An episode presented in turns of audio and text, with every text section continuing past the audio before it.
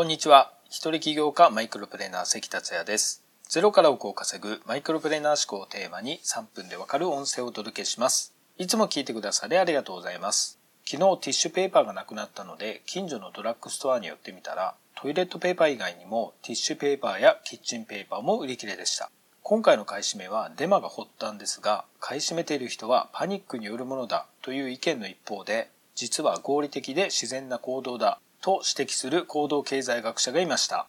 ただ、十分供給されるものが転売され、高額で買うほど馬鹿らしいものはないですよね。本当に必要な人に適切な価格で行き渡るようになってほしいものです。さて、今回のテーマは500人の成功者のアイデアを生み出す8つの方法をお届けします。世界の一流だけが知っている成功するための8つの法則という本があります。著者のリチャード・セント・ジョンが500人以上の成功者を分析して世界の一流に共通する成功法則をまとめたものです。成功法則には8つありますが、全てを紹介するには時間が足りないので、ご興味がある方はリンクを貼っておきますのでご確認ください。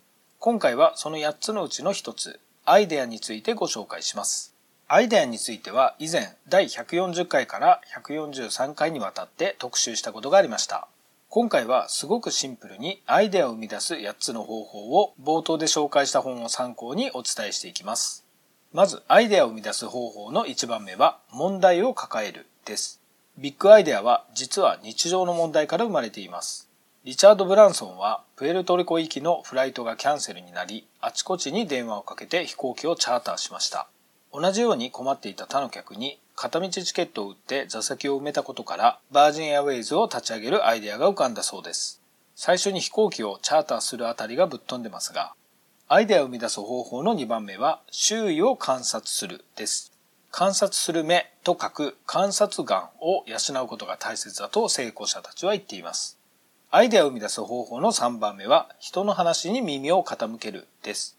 人の話を聞くことって意外とできてない時ってありませんか？小説家アーネスト・ヘミングウェイはこう言います。人の話を注意深く聞いていると多くのことが学べるんだよ。世の中には人の話を聞かない人が多すぎると。これからは耳はアイデアのアンテナだと覚えておきましょう。アイデアを生み出す方法の4番目は質問をするです。シンプルな質問によって偉大な発明のアイデアがひらめくことが多いそうです。人に聞くことを恥ずかしがるのはもったいないですね。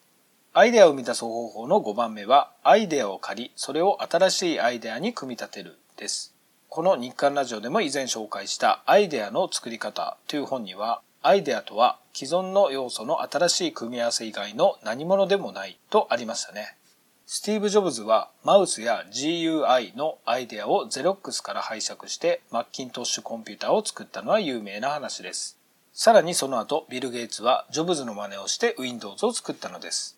偉大な発明でもゼロから生み出されるものはなく、組み合わせなんですよね。アイデアを生み出す方法の6番目は、つながりを持つです。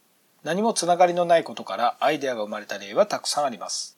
3M の研究者のアート・フライは失敗作と考えられていた粘着性の低い接着剤としおりと結びつけたことで 3M の主要製品になりました。何がつながるかはわからないものですよね。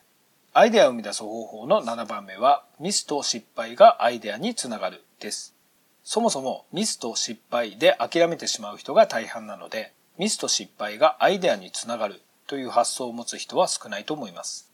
アイデアを生み出す方法の最後の8番目は、アイデアは書き留めるです。アイデアは書き留めておかないとすぐに忘れてしまうものです。とはいえ、アイデアは例えばお風呂やトイレ中、寝起き、運動中など急にふっと浮かぶので書き留められないという人は多いでしょう。それでも必ず手の届くところにスマホやメモを準備しておくといいです。